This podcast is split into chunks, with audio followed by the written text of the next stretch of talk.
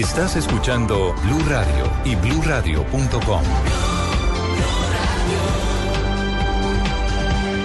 Resultados, análisis, protagonistas y todo lo que se mueve en el mundo del deporte. Blog Deportivo con Javier Hernández Bonet y el equipo deportivo de Blue Radio.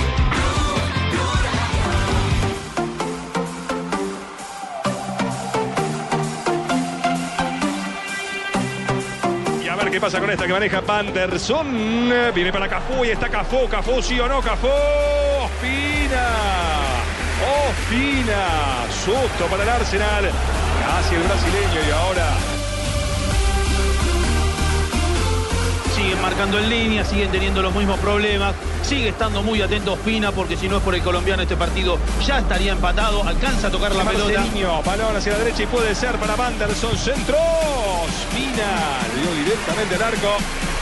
Cuando esperaba Messi.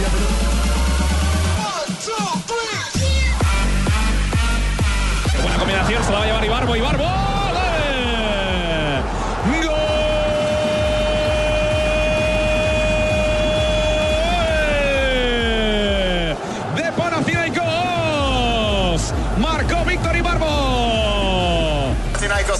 passione in vantaggio in Belgio a Liegi, protagonista l'ex Cagliere Roma, Di Barbo, splendido il gol del 1-0 con il sinistro a Ciro.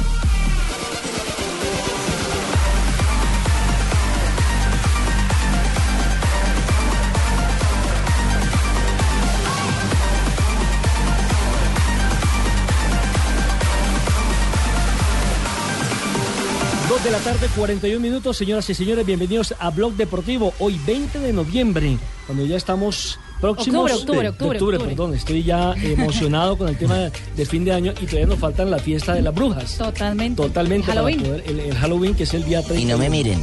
Señora. No me miren cuando digan brujas no, no, no, Ay, usted es una viejita señora. adorable. Es que los veo como mirándome así como... No, no, no, usted es una viejita adorable y estamos hoy de plácemes porque los colombianos están siendo figura, están siendo noticia no solamente en la Liga de Campeones con lo que fue la actuación excepcional, espectacular de David Ospina ayer eh, con, el Manche, con el Arsenal y hoy eh, lo que ha representado los dos tantos que ha convertido con el Panathinaikos, nada más y nada menos que Eh, espere un eh, Víctor momentico, Ibarbo. hermano. Señor? Esa no la entiendo porque ayer el equipo de David Espina ganó 6 por 0. ¿A Sí. qué horas actuó ese man? Claro. ayer fue el arquero titular. Fue titular, lo que Yo pasó. sé, pero no le llegaron nunca, hermano. ¿Cómo Sí, llegar Entonces veo que no vio el partido. Sí, le llegaron, le llegaron, tiempo- le llegaron tres veces y No, tuvo cuatro, tres cuatro. intervenciones veces. oportunas. No, fueron cuatro. Yo monté la nota para televisión. Dice que fueron cuatro llegadas donde ganó por anticipo, por intuición. Se fija Perea, por ¿para qué voy a rapidez llamarme en el mental. momento? Me perdí el primer tiempo, hermano. Sí, yo, yo- yo lo que veo es que Jimmy eh, estaba en algún bar y se perdió el primer tiempo. No vio sino la etapa complementaria. aquí en el cielo no hay bares. Ah, ¿no? ¿Y entonces cómo hace para no divertirse? chupamos. Aquí ya estamos todos rehabilitados, Ave hermano. María. Pero David Ospina una, una calificación además eh, envidiable, 7.5 en un partido que con esa calificación es notable que él sí participó del juego. Porque no es una, cualquier calificación para un resultado como... 7.5, no le dieron Exacto. definitivamente los medios españoles. Y aparte de ello, el técnico Arsen Wenger salió a felicitarlo y a decir que fue determinante, fundamental, precisamente para que no le convirtieran gol y después ellos poder eh, marcar esa seguidilla de tantos con tres, entre otras cosas, de Osil. Pero fue fundamental la campaña, las atajadas que hizo, evidentemente, David Ospina en su partido número 40. Exacto. Y uno revisa las estadísticas. Con lo que le costó, ¿no? Claro, claro, eh, Juanjo. Y uno revisa las estadísticas y se da cuenta que le marcan menos de un gol por partido.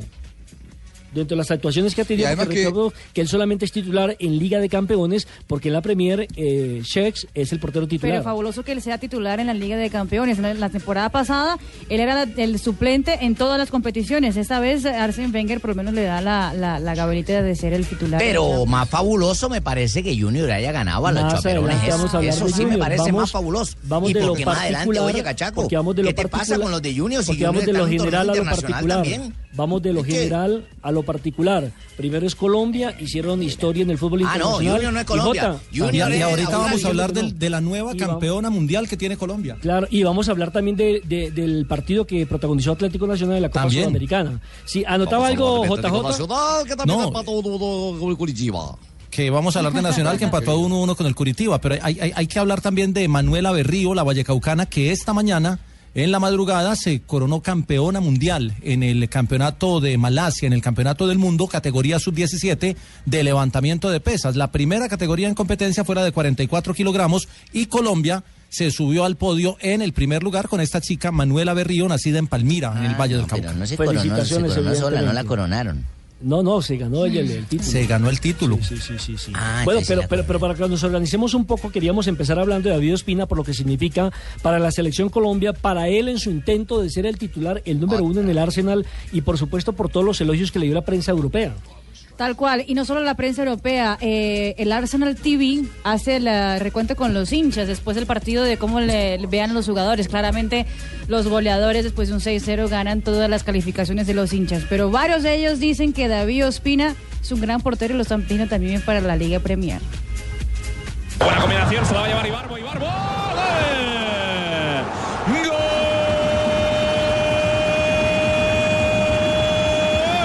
¡Gol! De Panathinaikos. Marcó Víctor Ibarbo. Repite el jugador colombiano. Ese fue el primer tanto nada más y nada menos que de Víctor Ibarbo en la Liga Europa actuando para el Panathinaikos. A propósito, Marina, revisemos cómo fueron los marcadores de los partidos que ya terminaron y los que todavía siguen en competencia porque hay muchos colombianos hoy jugando de titulares. Bueno, a ver, voy a coger aliento porque son varios los partidos que están en esa hora en competición en la Liga Europa. Respire, mamita. A ver, Paratiacos eh, 2-2 con el Standard Lieja en ese partido que fue partido de enfrentamiento de colombianos porque estuvo Darwin Andrade con el Standard Lieja. Y el Panathinaikos estuvo de doblete hoy. Víctor Ibarbo en el Ajax que empató 2 a 2 con el Celta de Vigo estuvo de titular Davinson Sánchez.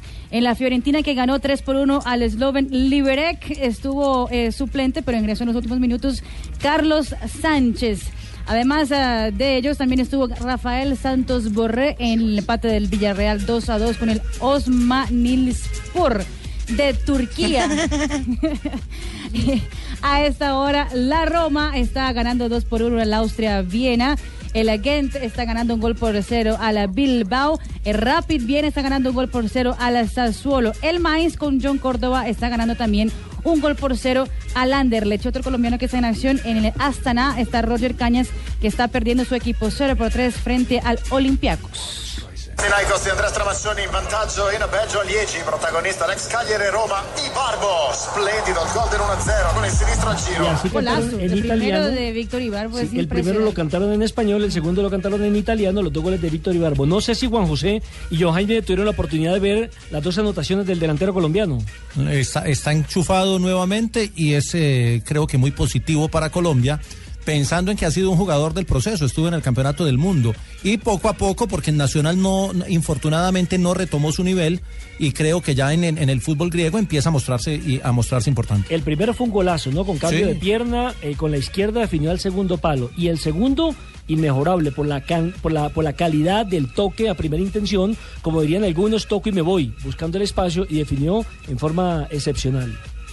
Es un jugador la bien fortaleza particular. de la la fortaleza de la selección de Colombia, porque todos pensamos en las eliminatorias, por supuesto, va a depender mucho de tener eso, ¿no? De tener variantes, de que cuando se te cae un goleador que pueda aparecer un Ibarbo, que pueda aparecer una pirámide con una eh, base bien amplia. Entonces me parece que todo este tipo de jugadores que hoy no son convocados, pero que tienen buen nivel, le deben dar mucha tranquilidad al cuerpo técnico de la selección. Totalmente de acuerdo, totalmente de acuerdo. Mire, y para tener en cuenta, por ejemplo, lo de Miguel Borja, que lo vamos a hablar más adelante, porque creo que también está marcando muchísimo el jugadorazo! Atlético Nacional, merecería seguramente, eh, y eso va a depender del departamento, del cuerpo médico, del cuerpo técnico de la Selección Colombia, convocarlo para lo que resta de la eliminatoria este año. Otro datico de David Ospina, porque la verdad es que hoy han sido figuras, David No Ospina y Víctor Ibarbo. Eh, ¿Cómo, profe? Tranquilo, profe, solo una No acepto idea. presiones. Ni más faltaba, Yo tengo profe. gente que está viendo hoy por hoy eh, todos los partidos y veo Le que puede profe. llegar al cuerpo de jugadores. Es con el mayor respeto, profe, es con el mayor respeto. Entonces lo acepto. Ah, Sí, usted, usted se que decide definitivamente. Que, eh, hola. Hola. no todos. Habla Catalina Hoyos, para quienes no la conocen. eh, Hola, no, nena, ¿cómo Hola. está, mía? no todos los Ojo, comentarios padrino, padrino sin fueron buenos coqueteos. para David Ospina, porque Michael Owen, eh, ex Liverpool, ex Real Madrid, eh, ex Manchester United, Eh, dijo que no entendía por qué David era el titular y no Peter Sech, que le parecía que Peter tenía mucho más categoría para una competencia como la Champions, que no quería que luego Pero eso lo se dijo tuvieran antes que- o después. Lo dijo, ah, lo dijo durante la transmisión eh, porque lo invitaron eh, a comentar un partido. eh, bueno, el Él- Él partido. es comentarista de, de una cadena de BT Sport. de televisión en Inglaterra. Exacto. Dijo que no quería que después se tuvieran que arrepentir en cuartos. Pues yo creo que el que se Cuando tiene que sucediera arrepentir algo. es él Yo hoy. también creo. eh, exactamente por la actuación que hizo David Ospina. Y la tercera noticia que tiene que ver con Colombia y con los colombianos en el fútbol internacional tiene que ver precisamente con Radamel Falcao García. Qué buena noticia la de Falcao García. Estábamos nosotros esperando porque ayer el Hola, Mónaco. soy Falcao. Sí, señor. Hola Falcao. Leonardo Jardín dijo en conferencia de prensa que hoy iba a pasar por nuevos exámenes neurológicos después de, de un mes que está cumpliendo de, de ese golpe que sufrió en la cabeza Falcao García en el partido contra el Niza. Y justamente eh, antes de cualquier información que haya salido, simplemente salió la convocatoria del Mónaco que enfrentará mañana al Montpellier por la Liga 1 de Francia. Y está en la convocatoria Radamel Falcao García. Pero está en la convocatoria porque superó el examen neurológico Totalmente. y le salió positivo. Es decir, que está apto ya para jugar. Lo único es, eh, Juanjo, tener ya el ritmo de competencia que lo tendrá que volver a coger nuevamente después de un mes de, de para y de no ser titular. Y no es lo mismo el entrenamiento que ya el partido de carácter oficial. Claro, eso es otra cosa. Eh, Falcao hace mucho tiempo que no está teniendo eh, ritmo futbolístico. Lo estaba retomando el inicio de la temporada. Será importante para él, eh, creo yo, volver a tener las, las- sensaciones positivas del futbolista que entra y soluciona cosas, ¿no? Como Falcao acostumbrado a lo largo de su carrera. Totalmente de acuerdo. Ahora dependerá también de lo que haga en estos 15 días para ser o no convocado por el técnico José Néstor Peckerman. Ahora, profe, no me estoy metiendo en la convocatoria, estoy simplemente dando una posibilidad ante la ausencia de gol que tiene Colombia. Eh, yo te tengo que responder Claro, responda. que está muy pronto para saber si Falcao vuelve o no. Y no va a depender solo de él. De usted, Así por que- supuesto, que lo convoque. Mm, esperemos. ¿Qué tal, Pues hay que ver, por ejemplo, si mañana lo, lo usan para el partido del Mónaco o si siguen en el, en el banco, pues que una o cosa lo van llevando, o convocatoria, lo van, le dan algunos minutos simplemente. Sí, pero, pero lo primero Para mí es está que- muy pronto para Lo- que Falcao claro, vuelva lo a ser inicialista y titular de la selección. Lo primero, Jimmy, es que se consolide, porque mire, queda la fecha de esta semana. Queda la fecha de la próxima semana y dentro de 15 días ya, hay ya, ya deben estar en Barranquilla el 5. Hay, es hay decir, cuatro fechas, hay cuatro fechas porque hay, Por- porque hay dos de Champions. Exactamente. que eso puede- te- tendría la posibilidad de llegar con cuatro partidos consecutivos y eso si lo tienen en cuenta mañana y empieza. Entonces es mejor que los jugadores que estén bien y que estén consolidados lleguen a la selección. No, no, no hay que traerlos para que se acaben de consolidar, sino que lo Solo hagan en el club y aquí, lleguen a tope. Mm, sí, no, porque es el punto de vista nuestro, pero fíjese que trajeron a James lesionado, lo devolvieron. Pero- en pero se sabía que estaba lesionado. en otras convocatorias, yo recuerdo para un partido de carácter amistoso en Estados Unidos, trajeron a Falcao, que era el gancho para ese partido, lesionado y no actuó, por ejemplo, lo recuperaron en la selección y decía el técnico que era para que eh, le diera, eh, digamos, esa voz de aliento a sus compañeros. La para- familia, la familia Para la eso lo pueden traer lesionado, sin lesionar o en buen estado o en mal estado. Para eso no hay problema. ¿De quién? ¿De quién? Del Manchester United. Golazo de Pogba. Para eso te trajeron a Old Trafford, Pogba. Para eso te trajo Mourinho, Paul. Qué golazo hiciste. Tres para el United. Bueno, Marina, aumenta el marcador del. Manchester United. Ya está goleando el equipo de José Mourinho, dos goles de Pogba, uno fue de penalty, el, ah, ahora convierte uno... El de en penal una- había sido de Martial, de Anthony Martial, el Pero también delantero. había convertido uno de Claro. penalti. Pogba al minuto 34, luego Martial hizo en el minuto 31 y luego justamente ahora Pogba con un golazo, golazo. para el 3 por 0 del Manchester. United que le gana al Fenerbahce. Con pierna derecha al palo cambiado. Dos de la tarde, 53 minutos. También tenemos lo que dicen los italianos a propósito del partido de esta hora entre Roma y Austria Viena. Radio Italiana.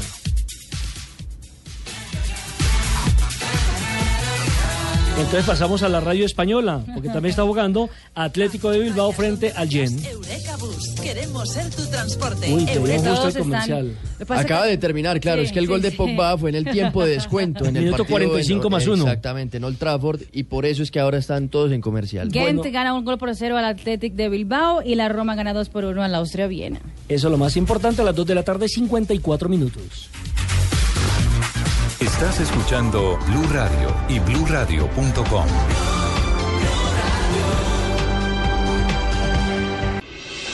Estás escuchando Blog Deportivo. El Barça empata 0, cabe ara Neymar, la posa per Alba, la centrada d'Alba, Suárez, gol!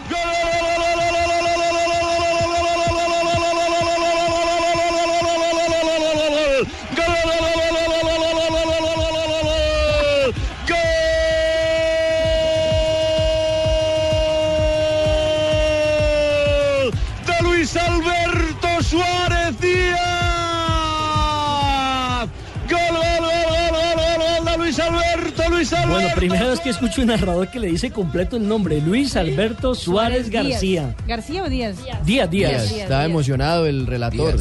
Eh, emocionado con la cantidad de goles que ha marcado en Europa este hombre, 40 este año en 35 partidos y se convierte en JJ y Juan José Buscalia en el goleador europeo, repite el título que ha ganado entre el 2013 y el 2014 pero actuando para el Liverpool cuando marcó 31 goles. Y sabe que habría que buscar El- el- las estadísticas de asistencias, porque muchos de los goles de Messi son de él. Totalmente cierto. Es verdad, y eso era algo que él también decía, eh, Luis Suárez, en la ceremonia, hoy cuando le entregaron el, el botín de oro, que muchos goles eran eh, producto del equipo, que él simplemente... Era un tenía- finalizador. Exactamente, tenía que empujarla.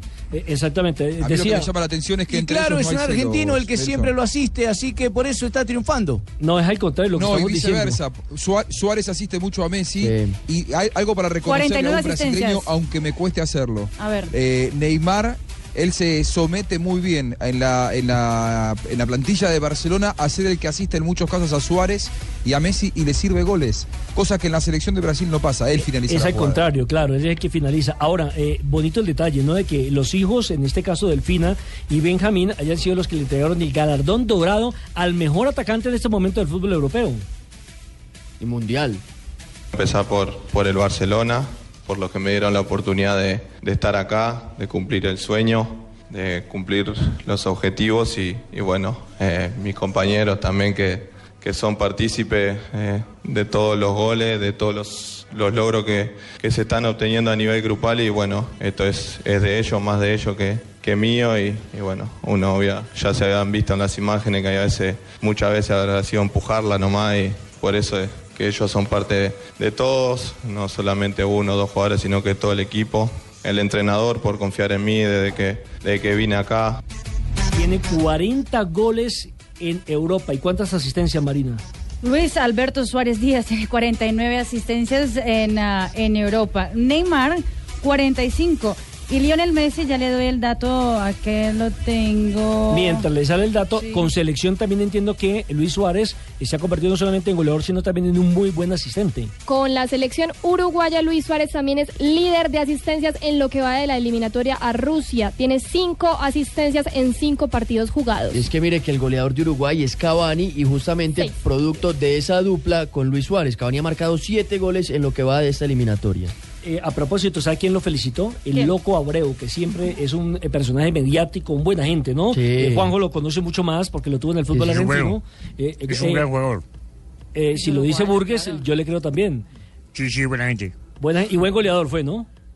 Sí, por supuesto. Porque ya colgó el uruguayo. Yo recuerdo que aquí en Bogotá, cuando vino con selección, eh, quemó los eh, los guayos, la parte de, de- de- con que los amarra, los cordones, cordones. los quemaba como, como una cábala que, que tenía. ¿Y eso A propósito, ¿qué, le Pero- dijo Abreu? pero ¿Está seguro que Abreu se lesionó? Eh, que está retirado. Yo entiendo que juega en ese momento en el fútbol Está en de- El Salvador. El Salvador, Está en El exactamente. Salvador. Ayer cumplió 40 años. Primero agradecerle por 40 años. en un día tan especial, tan lindo, dejarme, dejarme participar de alguien que quiero mucho. Pero sobre todas las cosas, bueno, hijito, eh, disfrutar este momento. Sinceramente, lo que uno más disfruta de, todo esto que te está pasando es que le ganaste a todos, siendo vos. Quisieron, hablaron, no pudieron. Ver lo que están disfrutando tus hijos y tu señora, por ejemplo, el día de hoy. Ahora lo único que te aviso y que la gente sepa que con la 13 todavía no pudiste. Así que cuando dirija Nacional te queda ese desafío y esa cuenta pendiente. Ah, el 13. ¿Y qué le responde Suárez a propósito? No, bueno, lo que pasa que, que cuando yo empiezo en Nacional, cuando subo al primer equipo, estaba el loco Abreu ahí y bueno, fue mi padre futbolístico en mis inicios que me daba consejos, me daba confianza y, él sabe que le voy a estar siempre agradecido. Y bueno, fue de que él, él usaba siempre la 3, la 3 y como yo lo tenía como, como admirador, como mi deseo ser como, como Abreu, menos mal que no fui.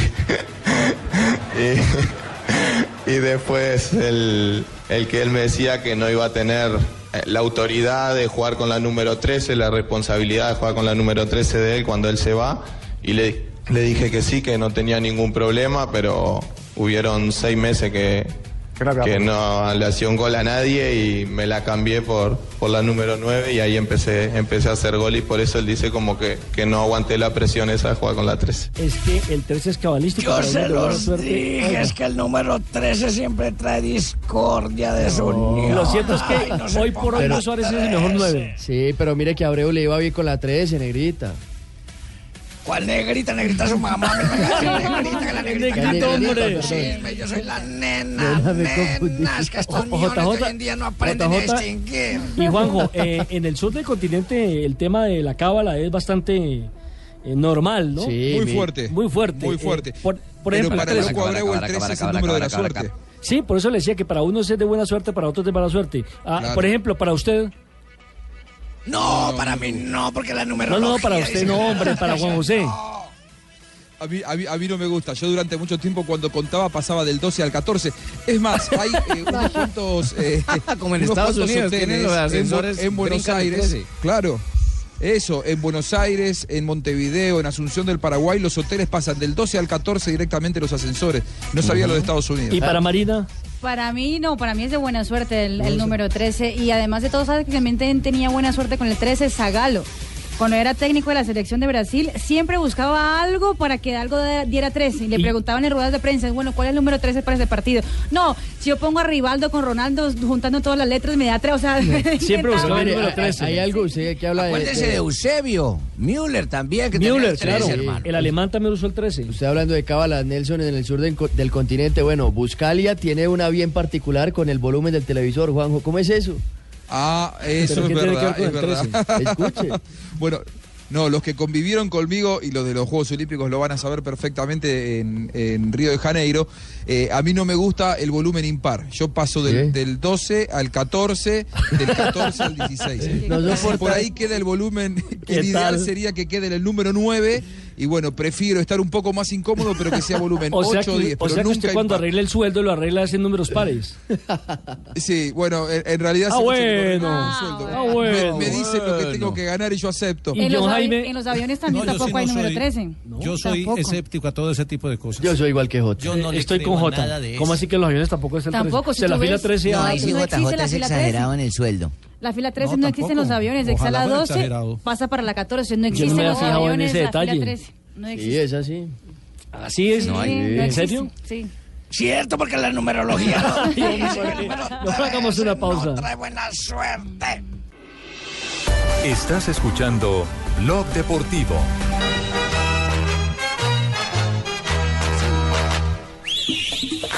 Tu papá, tu papá, tu papá, mayor. Sí, señor. Tu papá ganó después de 12, 13 fechas. 12 Volvió a fechas. saborear la victoria. ¿eh? Desde el 31 de agosto, Junior de Barranquilla no ganaba en ningún torneo y por fin ayer pudo vencer al Chapecoense de Brasil 1 a 0 en el estadio Metropolitano. Pero ¿no le, pa-. ¿no le parece, duro. Cheito, que muy estrecho el marcador? para un Oye, equipo sí, tan malo. duro, duro, esos chaperones fueron duros ayer, y pero bueno, logramos los tres punticos. Importante, Bueno, man, eso, déjalo. Importante el gol de. Leider Escalante, ¿no? Ingresó, Leiner. Leiner Escalante ingresó eh, por la lesión que tuvo Edison Tolosa, en la primera parte. y, y- y marcó un buen gol porque mire, mire que el defensor alcanza a cerrar las piernas pensando que le iba a meter la pelota por el túnel y resulta que se va por un lado, pero bien pegada al palo, eh, totalmente imposible para el portero del equipo chapacoense. Buena victoria para Junior en su aspiración de clasificar a la siguiente ronda, pero no sé, JJ Juan José me hace de todas maneras eh, muy estrecho, muy corto el marcador. No, pero mire que ha sido estrecho el marcador en, en las tres series de estos cuartos de final. Es que a medida que la, la Copa avanza, eh, obviamente la, la- el nivel es más alto entre los equipos y se ven partidos más parejos. Ah, Dos yo no empates y una victoria por, Mm. Para por mí- resultado mínimo. Pero para mí ese chapacoense no es nada del otro mundo. No, es Pues malo. es- está entre los ocho. algo del United. Había hecho poco en el primero. Apareció en el segundo. Lo hizo JC Lingard. El United tiene cuatro. El Fenerbahce tiene cero. Gol de Camerino, gol de Camerino apenas a los 47 minutos, Marina. Exactamente, para el 4 a 0 del Manchester United contra el Fenerbahce, José Mourinho por lo menos hoy puede estar tranquilo porque lo tenían criticado y medio en la prensa inglesa junto con Pep Guardiola. Claro que Mourinho siempre trata de minimizar la Europa League. Dice que no es un torneo para él, que le daría vergüenza ganarla, pero ahora está compitiendo ahí y tiene la obligación de ganar por ese tipo de resultados. Más vergüenza que la Pero el gol no fue de. Camerino, el, fue, el gol fue de un señor Lingard. Sí. No fue de Camerino. Ah, bueno, bueno, vale el apunte entonces. Sí.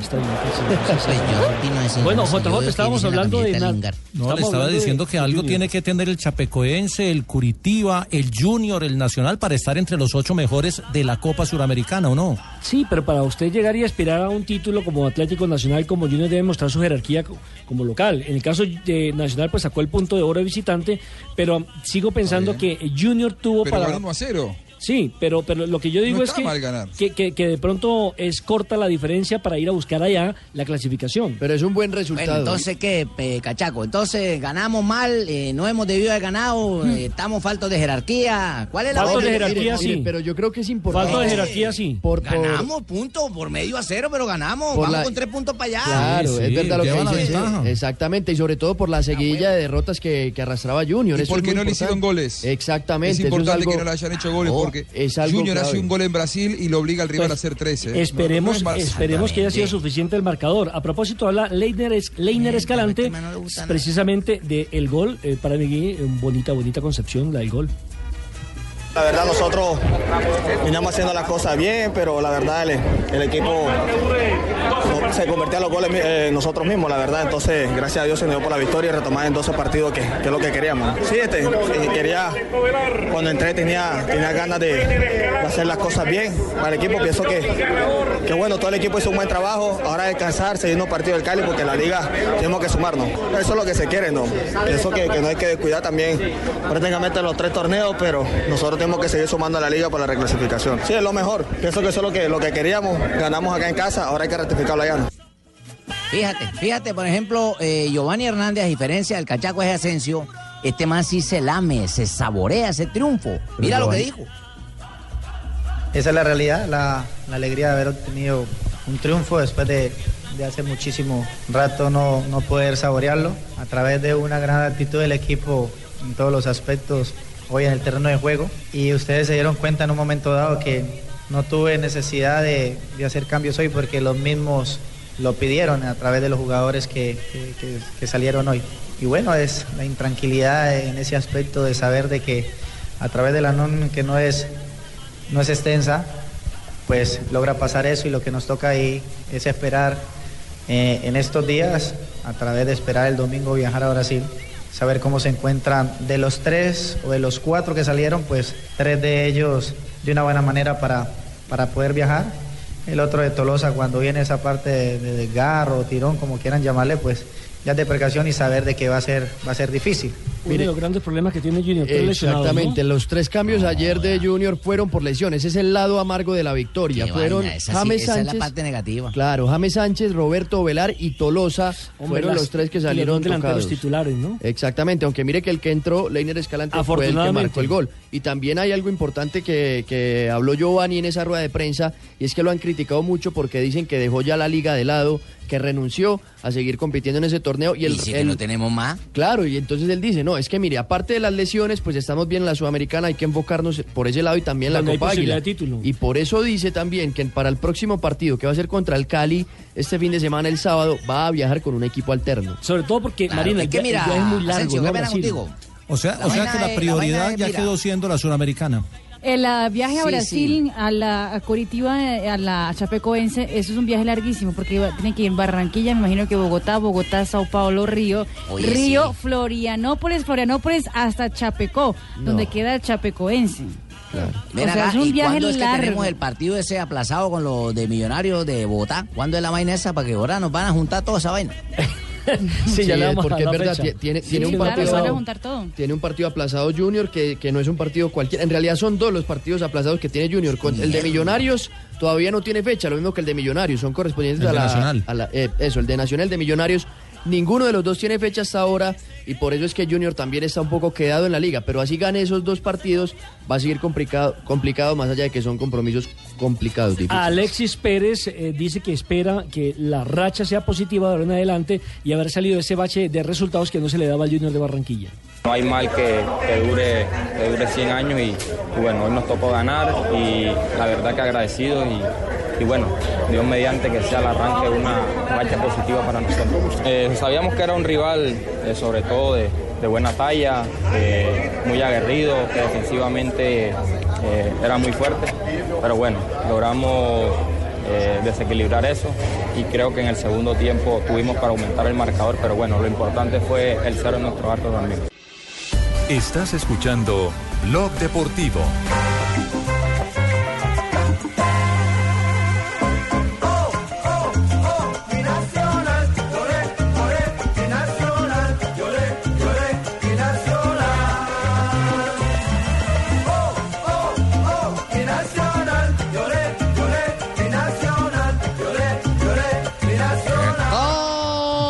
Ah, Radio Escucha Santiago Dopiana. Hola, Weimar. Habla del empate de Atlético Nacional. Llegó una una- ¿Cómo, JJ? que va a hablar de Atlético. Nacional que empató anoche con Curitiba o que le empataron anoche visitando al Curitiba y le pesó Yo no mucho la dicho eso, expulsión de, de Nájera en la etapa inicial. Cambia el partido, Yo ¿no? no dije eso, mijito. Yo Ah, dije. no dijo yo- eso. Yo, yo le hice un agregado, Yo porque yo dije soy fue- exagerado, maestro. Yo dije fue con la puta mala suerte. de del partido. Bueno, lo cierto es que la expulsión sí cambia totalmente el panorama del partido, Jota. Sí, lo tenía dominado. El gol de, de Miguel Borja, Oiga, tempranero. se nos echaron 14, encima todo el segundo tiempo, hermano. Un pase de Alejandro Guerra muy bien filtrado y una muy bonita definición de Borja. Y Nacional tenía el partido controlado hasta que se da pues la, la- la salida de, de Nájera, que es una expulsión eh, totalmente válida, ya tenía su, su tarjeta amarilla. Pero, pero no le dio, no le faltó de pronto darle manejo al partido en, en esa acción, Jota. Mm, sí, y sobre todo Nájera, que es de tanta experiencia. Sí, mire, pero. Bueno, pero, pero yo no entendí. El que empató fue Nacional a última hora, ¿no? No, no, no, no, no, a Nacional. ¿Cómo le que no? Yo desde aquí del cielo vi muy claro la camiseta verde y blanca, No, rayas. Yo le dije ayer que no los fuera a confundir, porque el verdolaga anoche era el Curitiba, que juega con un uniforme idéntico al de Atlético Nacional, el al, número uno de Nacional. Con razón me miraban mal por acá en el cielo, hermano. Yo es que festejando el empate nacional, ojo. No, no, no, no, era el Nacional era el contrario. negro, claro. Sí, era el Y mire, contrario. lo- y, lo y de- comenzó ganando Nacional. Claro, sobre lo de Nájera, yo creo que era fue muy riguroso el árbitro, pero en la primera amarilla, la segunda yo creo Sí. que era clara porque era un agarrón, se le iba al jugador y tenía que echarlo. Jota. Es más, yo no, yo no sé si, si, si de pronto Rafa Zanabria nos, nos aclaró, pero yo no vi la falta. Y no, es que, es, es que la segunda fue un, un alón de la camiseta. Esa sí, pero la primera es la que... La, la que duda. Sí. Si fue o no fue la falta, o sea, o si la falta daba para cartón amarillo. Exactamente, ahí, ahí eh, bueno, evidentemente cambió el partido, Nájera además era el capitán, el jugador de experiencia, porque Enríquez estaba suspendido, y tuvo que entrar Carlos Cuesta, el jugador más joven en toda la historia nacional en debutar a nivel internacional, tiene 17 años y 224 días. Y terminó, y terminó jugando de lateral en la posición de Boca Negra, Claro. que tuvo problemas físicos. Y Lesión, Carlos ¿no? Cuesta no es lateral, terminó No improvisado lateral. en esa posición. Entró porque entró- eh, en- no, pues le cuesta porque por la juventud y por el apellido, pero bueno, No, entró... y, y en un torneo internacional, la responsabilidad. No Le comenzó tocó su debut internacional con, con, en Muy una bravo. posición que no es la de él y en un partido en- complejo. Entró Roderick Miller, el, el panameño, y bueno, pues lo de Cuesta, eh, Cuesta es un hombre que todavía está en el colegio. cursa Está- 11 en medio. Imagínese, está apenas empezando su proceso de formación. A propósito, No, y ahora Carlos mientras Cuesta, esto faltó por que ahí toda hora que se tire el año es chino. No, aquí en Nacional, si lo ves, no importa la del jugador, hay que responder. El profesor me tiene inscrito en, en el torneo porque confía en mis capacidades. Eh, me tocó en esta oportunidad tenía que responder, eh, a aportar lo que sé, los partidos que, he jugado también en torneos internacionales. Esta era mi oportunidad de, de demostrar. Y bueno, el resultado muy bueno, un gol de visitante es de mucha ayuda para el partido de vuelta. Nosotros confiamos, sabemos lo que tenemos y, y de lo que vamos a dejarla allá adelante. Juan José y JJ, ¿les gustó el desenvolvimiento del partido, la forma como Nacional afrontó este compromiso? ¿O creen que a partir de la expulsión se haya cualquier tipo de, eh, de planeación que tenía el técnico Reinaldo Rueda? No, no solo por la expulsión, eh, Juanjo, sino que lo de lo de Bocanegra también cambia mucho los Sí, planes. Es verdad. Juanjo. Juanjo. Bueno, ya vamos a ¿Qué quieren con. Juanjo? Díganme que yo le transmito Ah. enseguida lo que Ya no habla sino pasa? Tumberini, por favor, le A puede decir a Juanjo. mensajes, ¿no? Si le puede decir a Juanjo que si le gustó como jugó Nacional, ¿puede llevar el recado del mensaje? Claro, por favor. Juanjo, respondele si le gustó como jugó Nacional o no. Tampoco le responde a usted. Pero en breve, en Acá breve. estoy, Tumberini. Ah, bueno. Tiene que ser así. no. Discúlpeme, lo que yo lo que yo había arreglado con Tumberini era que yo hablaba solamente con él. No, me, me extraña, Tumberini, que usted no lo explicó.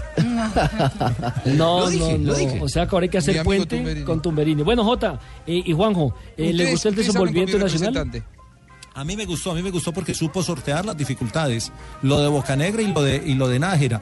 Y le tocó improvisar jugadores, pero no lo hicieron mal, porque Cuesta siendo juvenil, haciendo su primera presentación, terminó dando la posición de lateral. Es el verdad. empate eh, me parece que fue justo, porque el, el segundo tiempo fue de Curitiba, el primero de Nacional. También el tema de las ausencias, porque aparte de Enrique no estaba John Edison Mosquera y le tocó jugar al Lobito Guerra en una posición que no es la habitual de él. E igual hizo un muy Le buen dieron papel. mucha pata al pobre Lobo Le Guerra. Mucha pata, eso es verdad. Ese, ese equipo brasileño parecía más paraguayo que, que brasileño. Sí. patadas. Bueno, el capitán es Neri Vareiro, el paraguayo. Que jugó en- acá. jugó en que- Junior y en el Deportivo que Cali. pega, que pega bastante. Eh, es cierto. A propósito, Reinaldo Rueda eh, está hablando de lo que de la determinación que va a tener que tomar en el próximo mes, porque él llega a diciembre con la posibilidad de disputar tres o cuatro títulos. Mire, es líder en liga.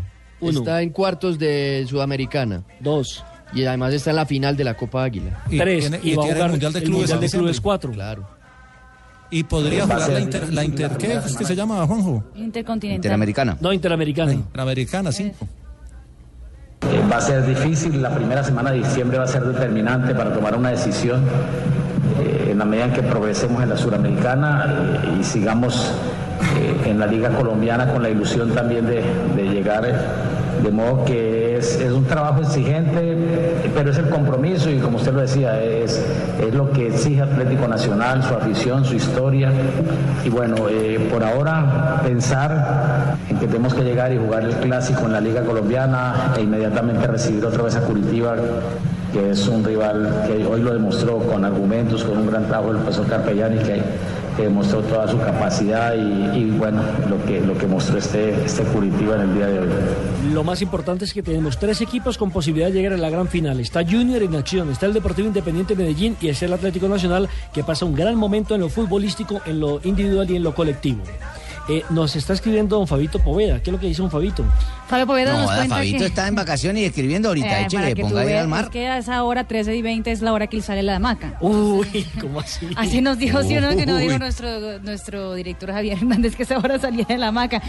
Pues salió de la hamaca para contarnos que Junior se va por Panamá a Brasil. es O sea, decir, más largo el viaje. Barranquilla, Panamá, Panamá, Sao Paulo, Sao Paulo, Florianópolis, hasta llegar a Chapecó. O sea, estamos hablando de un vuelo perfectamente de 12 No, horas. No, pues con escalas y eso puede ser 20 horas, 22 horas de vuelo hasta llegar allá. ¿Recuerda, Nelson, las cuentas que le hice de Nacional Junior? Señor. las cuentas, eh, la recuerda, lo que dije de los partidos Nacional Junior. Sí. En este momento sigue viable la, la final de Suramericana entre Nacional y Junior.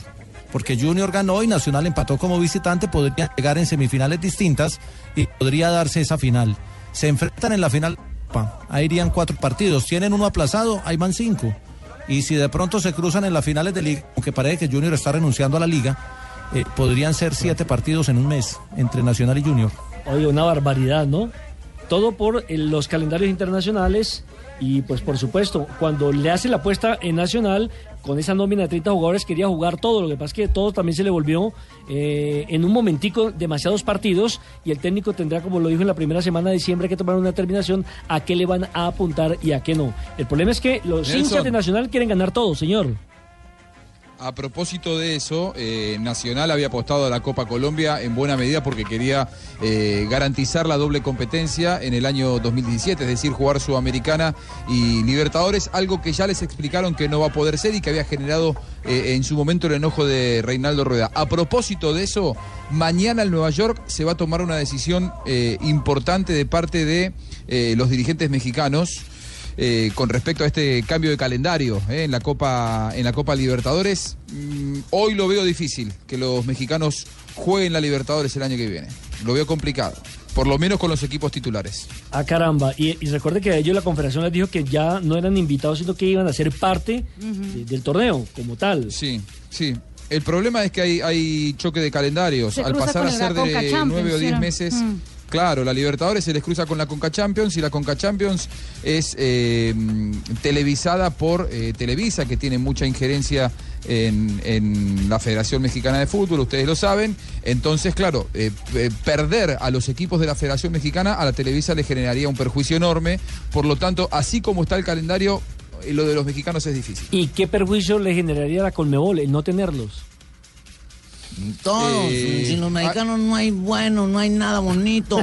No hacemos Miren que va falta. Clavijo, ¿eh? Señor, mire que va Clavijo. Le vamos a mandar a Clavijo, así que no se queje. No, Pero no que manden es a más para Clavijo. México, No, no manden a México que Clavijo. para Sudamérica. ¿Será? Mm, no, en realidad el, el- el gran perjudicado aquí es eh, Colmebol. ¿Por qué? Porque eh, para el, el canal que transmite la, la señal no es lo mismo pagar un paquete de derechos de televisión llegando al mercado mexicano y que eh, al estar los mexicanos también te abren el mercado latino en Estados Unidos que no tenerlos. Por eso eh, hay un problema de fondo muy grave que es eh, se reduce a un 50% el mercado al cual llega la televisación. Por lo tanto, hoy todo puede pasar. Eh, eh, lo que todos quieren es que estén los mexicanos. El problema es que los mexicanos así no pueden estar. Y en este mundo global, el que manda es el televisor. ¿O no? ¿Y sí? Sí. Eh, sí, sí, pero yo creo que la decisión está tomada eh, por parte de Colmebol de jugar de esta manera, más allá de que los mexicanos han advertido que ellos así no lo pueden disputar, que la pantalla que televisa la señal quiere que estén los mexicanos, por lo que explicaba, que una cuestión de mercados es fundamental que estén los mexicanos, pero yo creo que la Colmebol la decisión la tiene tomado, la tiene tomada que la Libertadores el año que viene se juega en nueve meses a como de lugar, le guste a quien le guste. ¿Y qué dice nuestro mexicano? Mm, Que van a fracasar. Sin México no son nada, se les va el torneo mm, al fondo. Bueno, no, sea tan exagerado. 3 de la tarde, 30 minutos, estamos en Blog Deportivo y vamos a escuchar las frases que han hecho noticia en el día de hoy. Arrancamos con el holandés Arjen Robben, el jugador del Bayern Múnich, que dice: Pep Guardiola está poseído. Con Ancelotti hay más libertad. Epa. Fernando Torres, delantero del Atlético de Madrid, el niño, dijo, queremos que siga la racha y dure toda la temporada. Esto después de la victoria de ayer ante el Rostov de Rusia en la Champions. En Barcelona pasé momentos complicados con las lesiones. Cada día llegaba a casa llorando. Douglas, exjugador del equipo catalán. Colo Touré, defensa del Celtic de Escocia, dice: Aunque tenga 35 años, sigo cometiendo errores de un adolescente. Ayer le fue mal en Champions al marfileño. A todos nos pasa eso. Me veo obligado a parar y pensar en la temporada del 2017. Esto lo dijo Rafael Nadal, tenista español que no jugará más este año por una lesión en una de sus muñecas. Bueno, ojo, hermano. ¿Qué pasó? O porque dice, no volvería a la selección francesa. Ni siquiera si mi papá volviera a ser entrenador. Eso lo dijo Samir Nasir. Renunció al combinado de su pa- Bu- Empecemos otra vez. A ver, uno, Háganos dos, sin acento y tres. que. Marina está muy burletera. A ver. Samir Nasri renunció al combinado de su país sí. tras quedar por fuera del mundial y dijo: No volveré a la selección francesa. Ni siquiera si mi papá se volviera el entrenador. Ah, muy bien. Fue lo que dijo, hermano. Muy bien. muy bien. David Ospina también habló, dijo, mi presente es el Arsenal, voy a esperar mi oportunidad.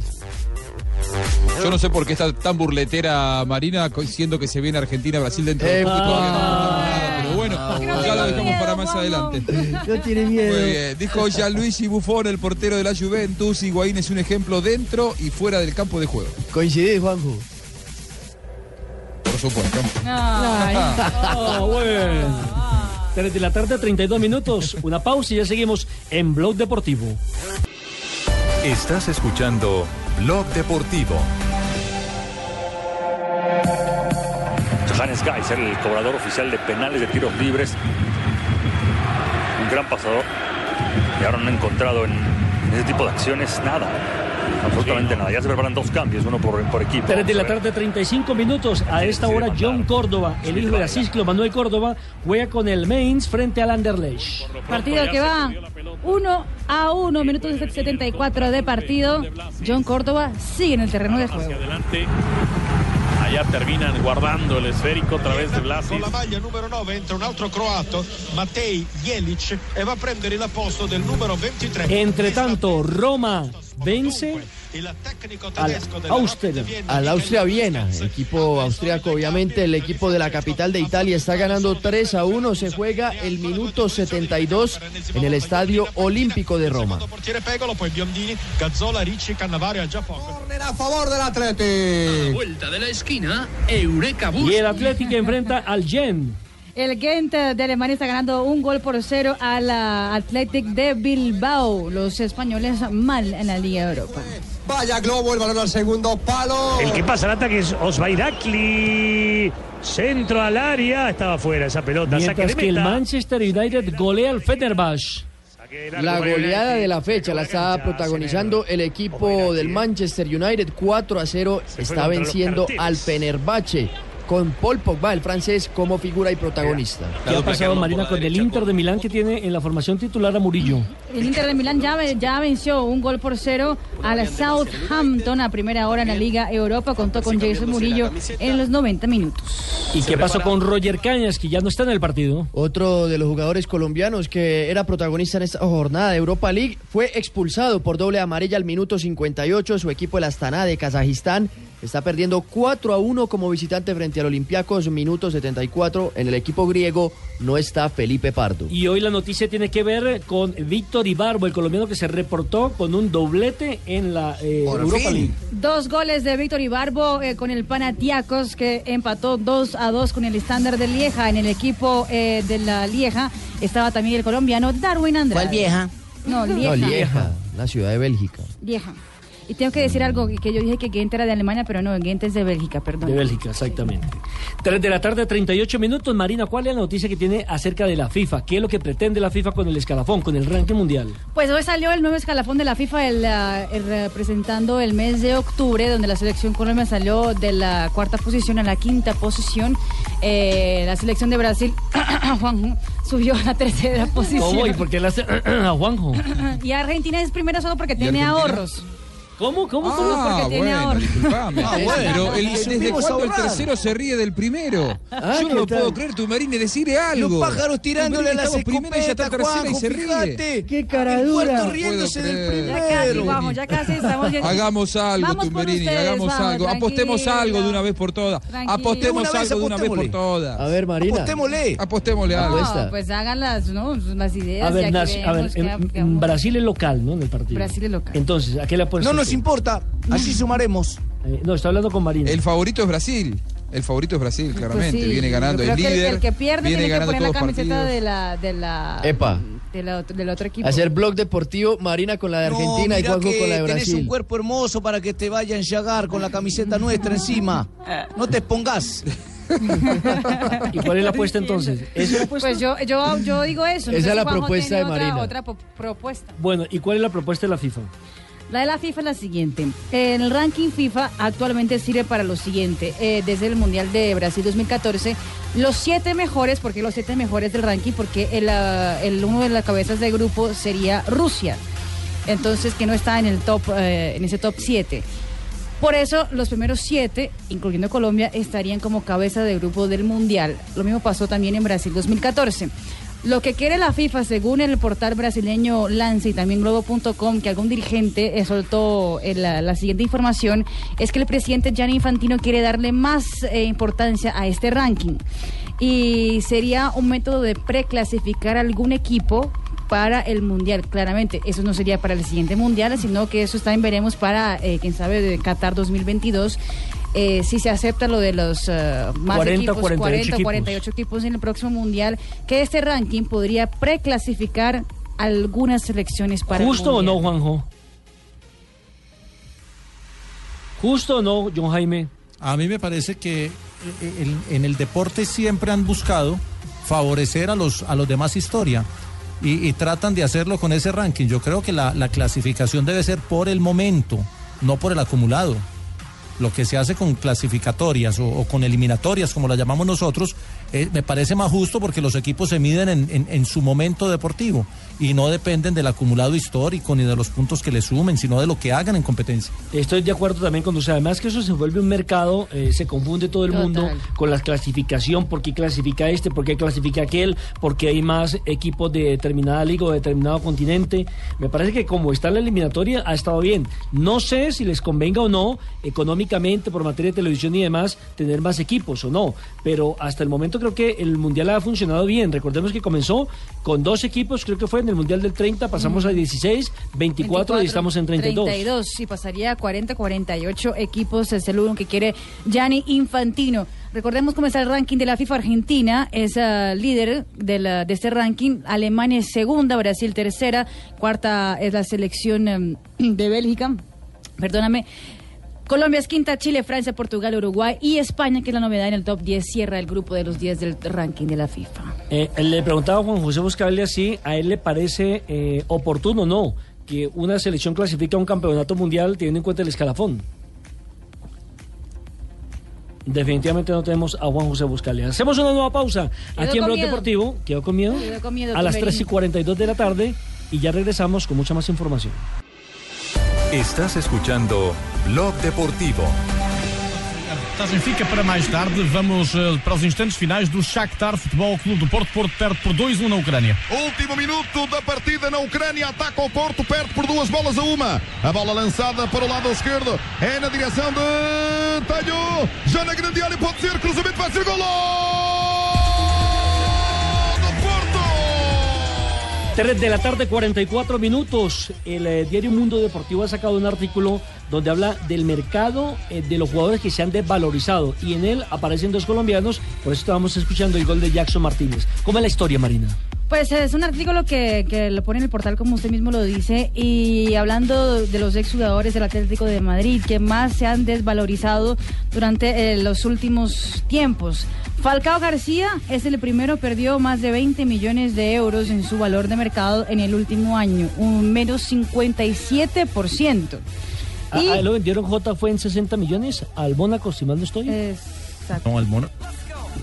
Sí, al Mónaco. No, el- el- a, a Jackson lo vendieron al Porto y del no, no, Porto. no, no, Falcao, Falcao. Ah, Falcao lo Sí, vendieron al Mónaco. Sí, pero por eso, pero fueron por 60 millones Por de euros. 60, sí. Exactamente, y se ha evaluado un 20%. Un ah, 57%, 57%. 20 millones de euros. O sea que estaría actualmente en el mercado sobre 40 millones. Por 40 millones. Y el otro es eh, Jackson Martínez, eh, pues que tiene también eh, 21 millones de depreciación desde que firmó eh, con el cuadro del Atlético de Madrid y pasó Repita, después nena, depreciación. depreciación. y después pasó al fútbol de China, al Guangzhou Evergrande, donde él ganó 42 millones de euros, pero su valor de mercado también pasó a ser Eh, mucho menor. ¿Recuerdan en cuánto fue vendido el fútbol de China, J? En 21. ¿El qué? ¿En 21 fue vendido? No, 42 millones de euros. 42. 42. Es decir, ahora estaría- está en 14 millones de Este euros. 14, pero según Marina tendría que estar valiendo entonces 21. Porque si perdió No, 21, Perdió 21 millones eh, de, de euros. Su Sí, cotización. claro, entonces estaba valiendo 21 millones de, de euros. lamentable J, porque finalmente son dos de nuestros delanteros que en un momento determinado hicieron cosas importantes por la selección. Pero en el caso, por ejemplo, hay diferencia, ¿no? En el caso de Falcao, todos sabemos que por lesión. Por lesión. Sí, en el, pero- en el pero- caso de, de- de- de Jackson, es, me imagino que por haber cambiado del equipo, porque cuando él salió del Porto no pudo adaptarse al Atlético de Madrid y no ha tenido esa resonancia que esperábamos en el fútbol chino, ¿no? Pero cuando, cuando dijeron que iba para el fútbol chino y lo iban a llamar a selección porque se iba al fútbol chino, apareció Roger Martínez que juega allá y lo llaman a todas las convocatorias. Entonces Claro. ese no era el argumento. Exactamente. De pronto, El tema es el nivel. Sí, Sí, señor Roger Martínez. Porque mire que Brasil, por ejemplo, tiene a sus dos volantes de primera línea en el fútbol chino. Paulinho y Renato Augusto. Y Gil, son tres. del fútbol. Escucha. Vuelve el cántico o Robbie Van Persie, que anota su primer gol en la Europa League para Fenerbahce, su segundo en la temporada con esta camiseta. Se mueven los resultados en la de Liga Europa Marina. Que lo vio venir y Sí, le puso señor, el centro. el ah, Fenerbahce acaba de descontar 4 a 1. Está perdiendo el conjunto turco que visita hoy al Old Trafford. 3 de la tarde, 47 minutos. ¿Y qué pasa en el partido entre Roma y el Austria Viena? 3 a 3, se le embolató el partido a la Roma, iba ganando 3 a 1 tranquilamente y en el minuto 84 se lo igualan. Se juega en el Estadio Olímpico de la capital italiana. 3 a 3. 3 de la tarde, 47 minutos. Lo único, JJ, es que tienen que marcar goles y volver a la primera plana del fútbol internacional a través de los goles para que se vuelvan a cotizar. No sé por el tema de la edad, ¿no? No, Si ya no, están el- en, la etapa del declive, normal. El, el tema es de goles, o sea, el, el- el goleador vive de, de lo que hace y lo miden por goles. Y cuando no está en racha, porque es que además los goleadores no se mantienen eternamente haciendo goles, hay temporadas buenas y hay temporadas malas, los cogió una racha mala a los dos y eso hace que, que, eh, que no estén valorizados. Sino que lo diga Watson. Si empiezan a marcar, Oh, pues no, vuelven y se yo, yo valori- por ese lado valorizan. entonces estoy midiendo harto, porque yo soy bien alto, entonces a mí me miden por goles. Y si me midieran por lo que yo me comí, uy, yo Ave sería como de tres metros de estatura. ¿Quién, yo- quién se comerá más, JJ? Eh, ¿Tolotelli o Watson? Ese es un buen mano a mano. yo creo que, yo creo que Tolotelli. claro, no va a decir que él. Y, y- y Marina, ¿quiénes son los jugadores que más fallan desde el punto del penalti? Uno de los que más fallas de, de los 11 metros es eh, el brasileño Neymar. Ah, bueno. Ay, Juanjo. Ah, bueno. Sí. Llévele el mensaje Tumberina, Juanjo. Y el que más lo convierte es lo Robert sabíamos. Lewandowski.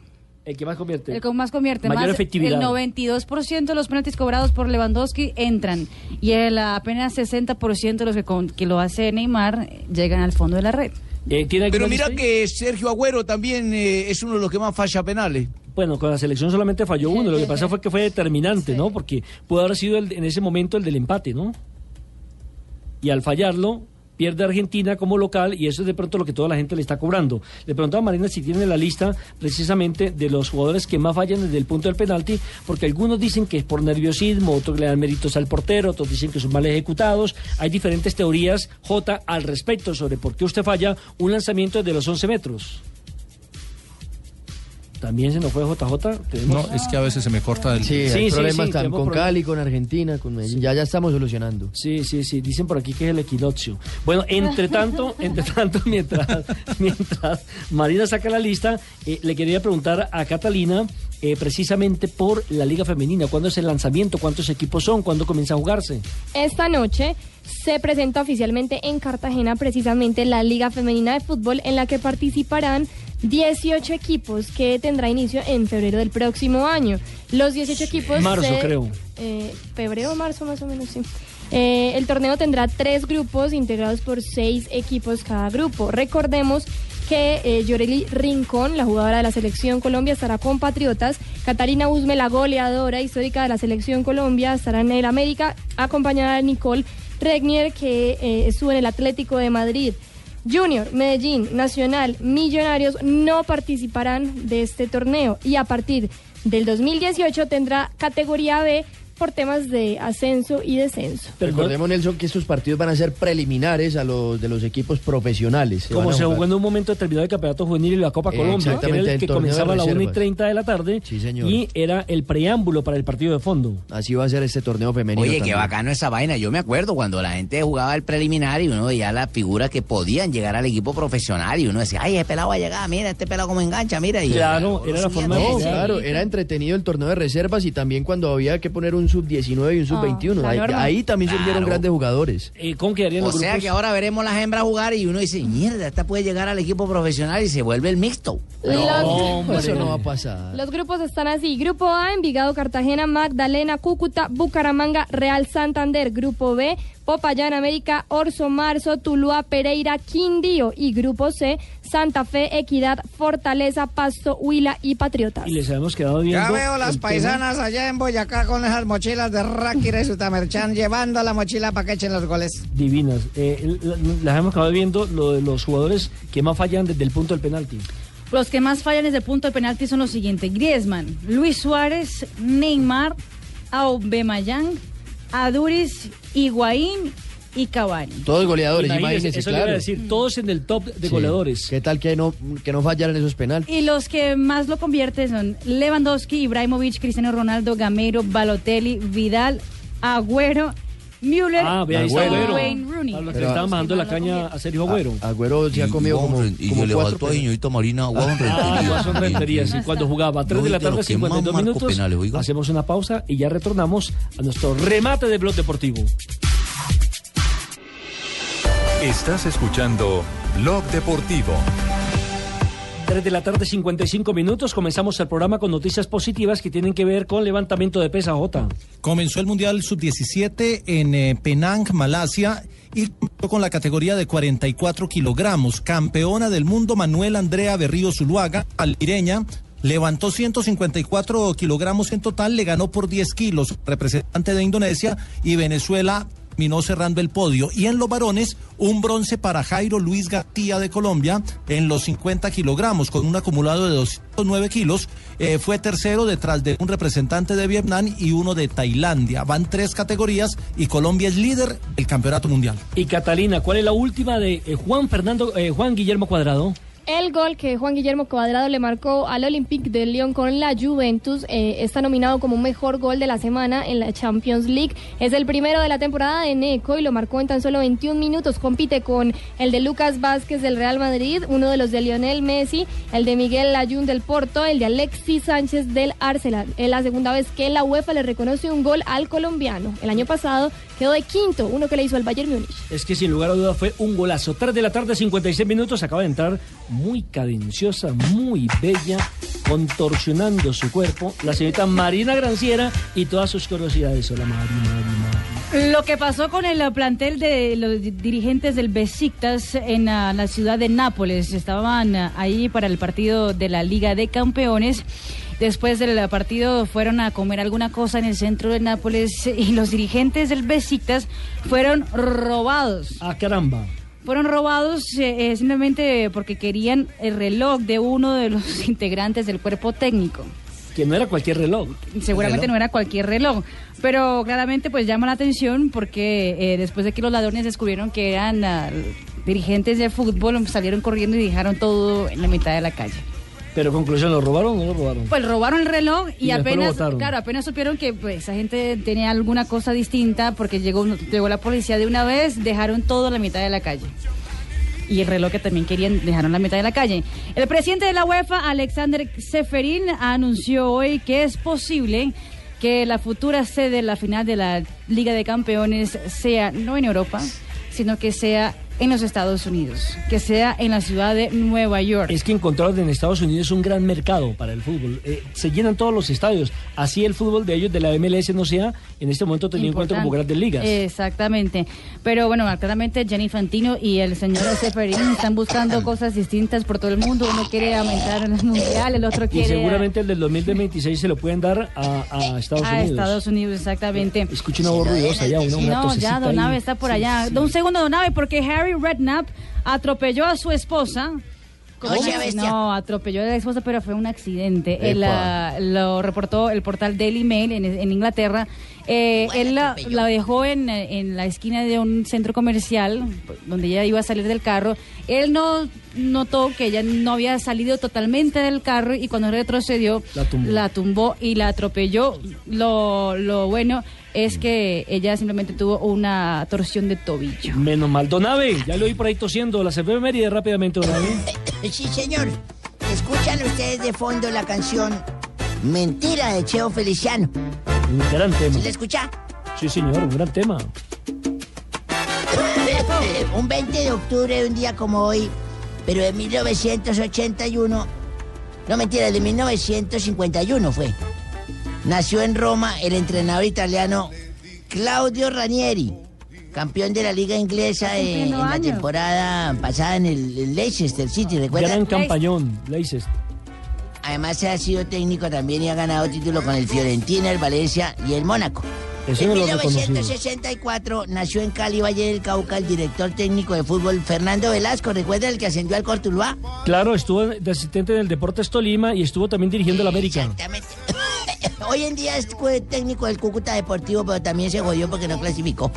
Caramba. En 1976, el técnico de Argentino Junior, Juan Carlos Montes, hizo emputar a Diego Armando. Debutar, debutar. Ah, sí, lo Lo hizo de puso a jugar por también. primera vez. En ese, en ese equipo, en ese partido, el equipo de la paternal cayó 1-0 contra Talleres de Córdoba, eh, eh, que fue justamente cuando perdieron. Y en el 2014 falleció. Le pasó lo de la uva, se le olvidó respirar, se puso morado. Chupó caramba. gladiolo, se roca galera. Falleció de un infarto uno de los hombres Paz más importantes de la radio colombiana y que hoy en día recrea a don César Corredor con una gran imitación en nuestro gran programa Blog Deportivo. Hablo del maestro de la radio, el doctor Alberto Piedraíta Pacheco, más conocido como el Padrino. Oriundo del Líbano, él- Tolima. Sí, señor, a él y a su familia. Como dijo Paz en su tumba hace dos años, lo extrañamos, pero aún lo tenemos vivo en la mente de todos nuestros oyentes. Y un día como hoy, eh, eso fue hace tres años, estaba yo en un avión de esos nuevos que están invitando a, a subir a uno a volar. Los que llaman los Airbus. Y yo iba ahí en la clase ejecutiva y una señorita de esas del, esas que pagan la carta dijo, al señor del lado le dijo, ¿le paso el menú? Y el tipo como que era caníbal porque dijo, no, mejor tráigame la lista de pasajeros. Y eso se va a comer alguno. Luego la vieja empezó a repartir unos chicles. Y yo le dije, ¿y esto para qué señorita? Me dijo, para que tengan, para que no tengan molestia en los oídos al cambio de, de presión en el vuelo por la presurización. Y bueno, yo cogí los chicles esos berriendo y cuando aterrizamos le dije a la señorita, señorita, ¿y ahora cómo hago para sacarme los chicles de las orejas? No, no, no, no, no, no, Javi. ¿Por qué no le entendió, hombre, la zafata? Que siempre llevando de la contraria, hombre. Cuatro de la tarde, un minuto. Muchísimas gracias. Nos encontraremos mañana a las 2 y 40 de la tarde aquí en Blog Deportivo. memoria que no vez.